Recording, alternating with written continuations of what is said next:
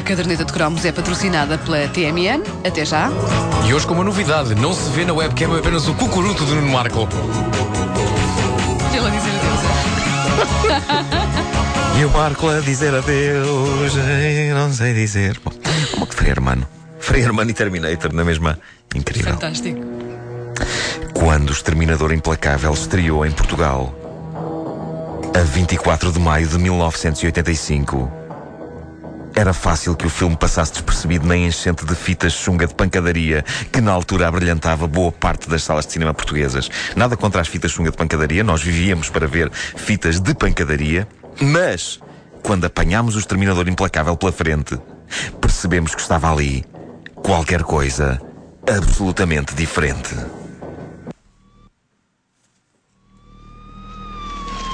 In this city, under cover of darkness, someone is stalking Sarah Connor.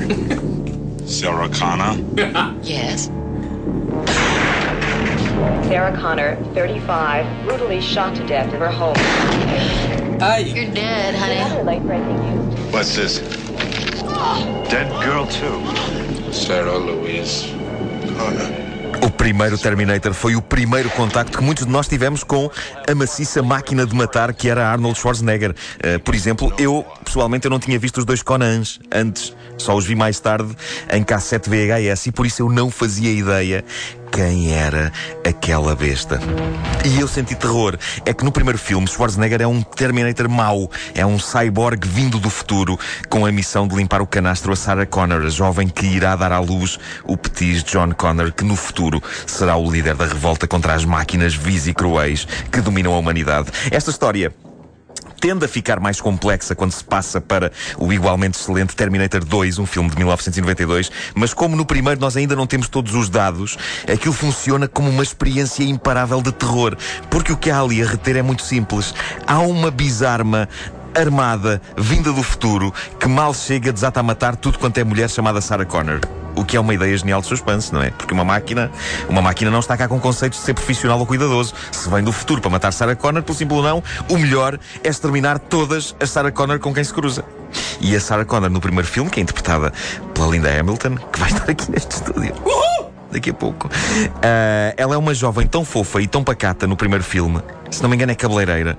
E nós no início damos por nós a pensar: mas por que raio? Como é que esta doce rapariga mereceu esta sorte, valha-me Deus? O filme é uma cavalgada imparável. Eu devo dizer-vos que não é só a fúria destruidora do exterminador que me mete medo. O penteado de Arnold Schwarzenegger nesse filme também.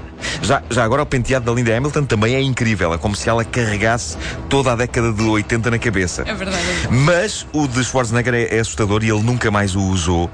É, é, é, é um, é, um, é meio crescido assim umas ondas e, e é bizarro e é antinatural. E isso é das coisas que eu mais apreciei no segundo filme. Toda a gente fala nos efeitos especiais incríveis do Terminator 2, mas antes disso, para mim, Terminator 2 é o filme em que foi reposta a ordem no que toca à cabeça de Arnold Schwarzenegger. Porque um exterminador, mesmo que no segundo filme ele seja um modelo bonzinho, ao contrário do que acontece no primeiro, mas um, um exterminador é para ter um cabelo quase quadrado, um corte austero e quase nazi. Não é aquelas ondinhas que ele tem no primeiro. Seja como for, se a ideia era meter medo, aquele corte bizarro contribuía para o desconforto perante aquela figura. Isso e o facto de, a dada altura do filme, ele perder as sobrancelhas. Qualquer pessoa que rapa as sobrancelhas fica absolutamente sinistra. Mas não ter sobrancelhas e ser um exterminador implacável vindo do futuro é mais do que um pobre ser humano consegue aguentar. Aquilo era medonho. Eu tenho uma teoria sobre o Exterminador Implacável, o primeiro, que uh, é uma teoria que me parece, digo-vos eu, das coisas mais brilhantes que eu já ouvi. E sim, refiro-me à minha própria teoria. Eu, ouvi, eu ouvia, teoria, eu ouvia. Porque antes de a trazer aqui estive a dizê-la em voz alta em frente ao espelho. E soa-te bem. E gostei do que eu vi. Sim. Gostei do que eu vi. Ah, eu acho que. Bem, antes da tua teoria, vamos só partilhar que disseste eh, microfone fechado. Sim. Ainda bem que eu vou dizer esta teoria antes da Linda Hamilton chegar. Senão ela dá-me um pontapé na cabeça. Porque isto não- agora a sério, isto não é teoria que se apresenta, mas eu acho que é mesmo. Eu acho que há um fundo de verdade nisto. Ah, eu acho que o primeiro Exterminador Implacável não é um mero filme de terror barra ficção científica sobre um cyborg assassino do futuro que vem ao presente matar uma jovem. Então? Não, senhor.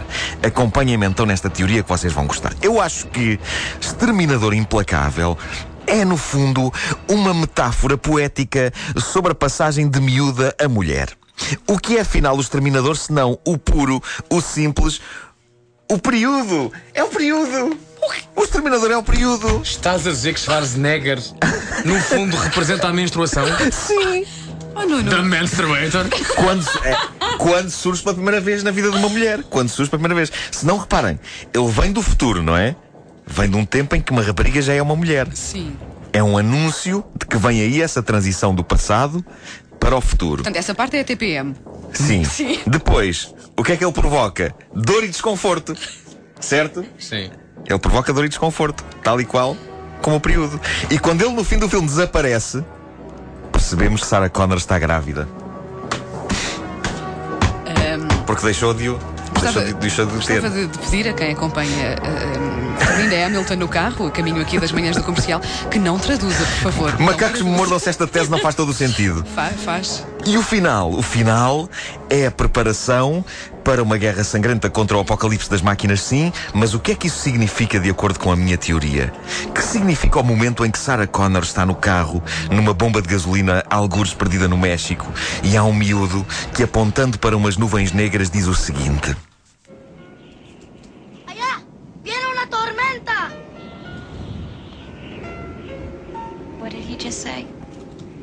He said there's a storm coming in. I know. Vem aí uma tempestade, diz o senhor da bomba de gasolina. E diz Sarah Connor: Eu sei. E avança com o carro em direção ao horizonte, com nuvens negras formando-se no céu. E no fundo é o quê? É ela a preparar-se para os desafios de ser mulher nas sociedades modernas. É uma tempestade. Por isso, rapazes, se querem convencer a vossa namorada a ver O Exterminador Implacável, é por aqui. Digam-lhe que é um filme sobre a passagem de menina a mulher e que é o primeiro grande filme de ficção científica sobre o período. Eu sei que é um bocado estranho pensar que o papel mais famoso da carreira de Arnold Schwarzenegger é o de período. Não, Mas não é assim que se habituarem à Não. ideia, Ninguém assim que se habituarem à ideia, estranho. vão ver que faz todo o sentido. Tan, tan, tan, tan, tan. Portanto, ela andou não sei quanto tempo a tentar acabar com o Schwarzenegger. Sim. O que ela precisava era de um tampax. exatamente. Exatamente. Era tudo tão simples. Tudo tão simples.